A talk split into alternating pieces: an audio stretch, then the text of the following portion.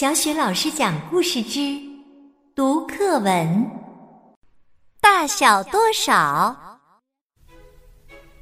一个大，一个小，一头黄牛，一只猫，一边多，一边少，一群鸭子，一只鸟，一个大，一个小。